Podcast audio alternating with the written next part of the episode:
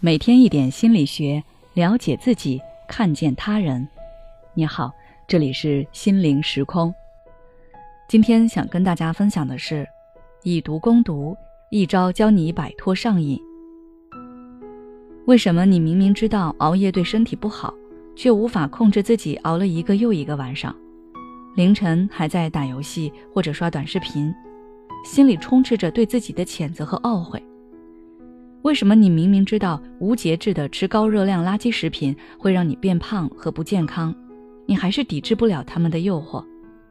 你以为这些行为是因为你缺乏自控力吗？是，但不完全是。其实你是对这些行为上瘾了，上瘾控制着你的多巴胺，收割你的快乐，囚禁你的时间。上瘾的过程由五大环节组成，它们分别是诱惑人的目标。无法预知的积极反馈、肉眼可见的进步，以及逐渐升级的挑战和及时的奖励。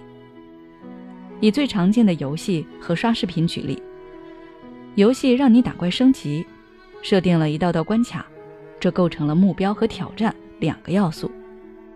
在升级的过程中，你确实感到自己玩这款游戏越来越得心应手了，总结的战术让自己越来越厉害，这是肉眼可见的进步。刷短视频时，一条好笑的视频让你想着下一条视频或许和这个一样有趣，在一条视频下面评论，很快就会有人给你点赞追评，这些都是让你无法预知的积极反馈。在这种快感的持续刺激下，你会一步一步地提高对快乐的期待值，让你对快乐的要求越来越高。而为了追求更多快乐，你会不由自主地寻找那些能够更快速。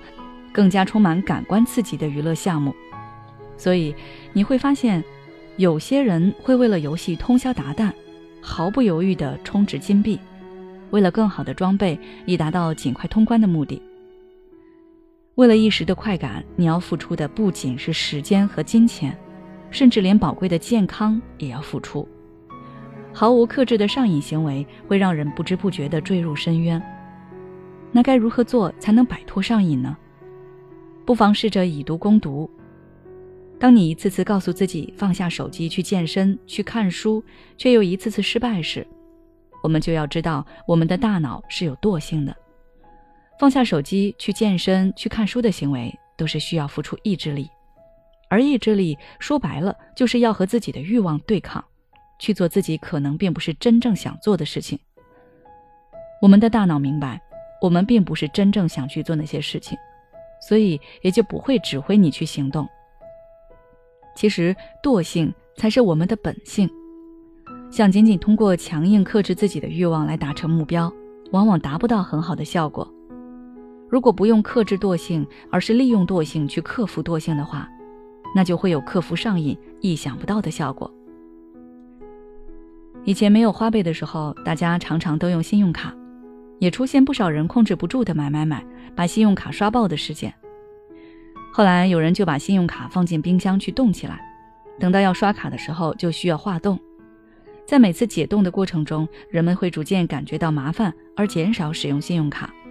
这就是利用人的惰性去对抗惰性，让你想清楚自己真正需要的是什么，自己的消费是不是不够理智。回到打游戏、刷视频等这样的上瘾行为也是如此。想要戒掉它们，就要以毒攻毒，尽可能的制造阻力，让惰性来对抗惰性。比如到了睡觉的时间，就把手机关机，放到离自己最遥远的地方去充电，甚至还可以把软件卸载掉。这样一来，当你再想刷手机的时候，就会产生一种好麻烦的感觉，思考的时候就会更加理性。你想要的到底是一时的快乐，还是长期的健康呢？我相信，冷静下来以后，你一定知道该怎么做。好了，今天的内容就到这里。如果你想要了解更多内容，欢迎关注我们的微信公众号“心灵时空”，后台回复“上瘾”就可以了。